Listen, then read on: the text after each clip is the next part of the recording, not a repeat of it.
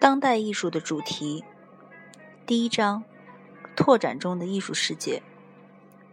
近年来，当我们穿梭于各大当代艺术展之中，并观赏展品时，遇到了很多不同寻常、充满挑战性的艺术作品。这里试举几例：一、不合时宜舞台一，作者是蔡国强。这个装置作品将九辆一模一样的白色轿车悬挂并定位于半空，同时发出采光的长长的玻璃管从车窗中向四面八方迸射出来，这样营造出汽车爆炸时车身在空中翻滚时的各个阶段的视觉效果。二，第八天，一件由爱德瓦尔多·卡兹。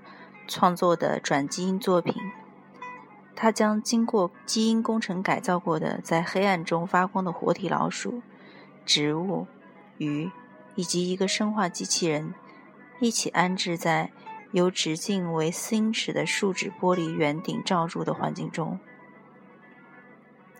三，李天元根据卫星图像绘制的巨幅三联画，以渐进的特写。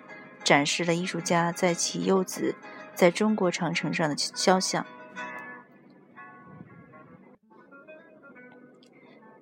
四，一个女人坐在一间空荡荡的展厅里，凝视着一些简单陈列在她面前的象征性物品。这件由纽约错误画廊策划的作品，将意大利艺术家吉诺德多米尼克一九七二年展出的饱受争议之作。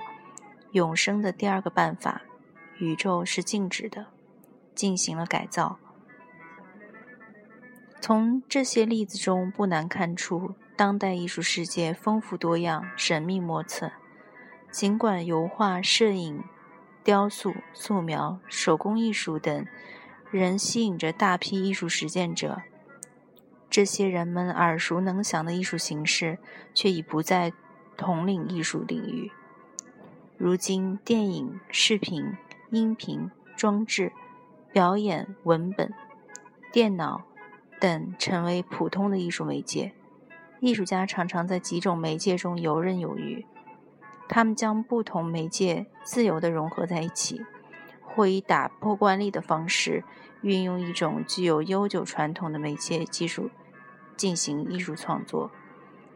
比如将画画的像经过像素化处理的电脑图像，或者用巧克力糖浆这样的非常规材料来作画。当代艺术在不断变化，旧有的等级和分类正在断裂。新技术提供了诸多方式来定义、生产和展示视觉艺术，既定艺术形式被重新审视并加以修正。世界各地多样的文化遗产的意识，促进了文化间的相互交织和渗透。日常文化不但为艺术带来灵感，也催生了颇具竞竞争潜力的视觉刺激。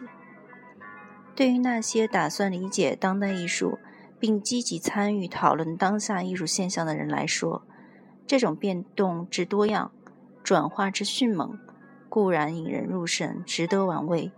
然而，也是颇为令人生畏的话题。随着当代艺术动态特征而来的重要问题，就是艺术的内容。回顾现代艺术史，为艺术而艺术的真理念，是否真的统领着现代主义理论家和艺术家的思想，仍有待商榷。但是可以肯定。二十世纪，尤其是二战后某些时期的评论家，最著名的是美国艺评家克莱门特·格林伯格和其他有影响的先锋艺术家，在创作和阐释艺术品时提倡形式主义，即强调形式重于内容。一直以来。投身于形式主义的人，主要关注考察特定艺术媒介和技术的内在属性，以及美学理论的通用语言，例如色彩和构图的作用。然而，在阐释表现艺术家内心想象的艺术，或解读那些只设了艺术界以外的世界的艺术时，形式主义则有些力不从心。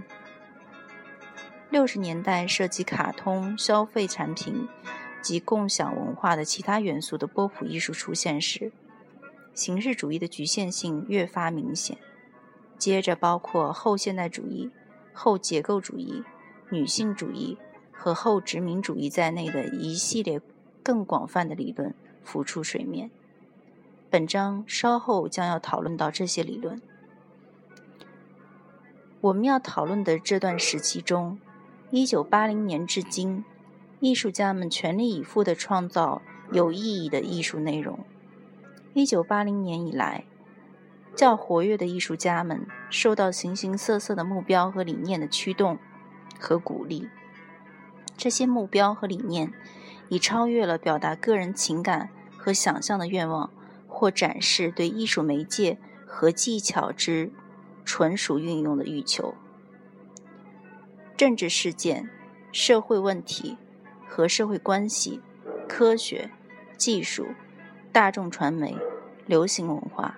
文学、建筑环境、资金流通、思潮涌动，以及其他各种力量和进步推动着艺术家的同时，还为其艺术作品提供了创作内容。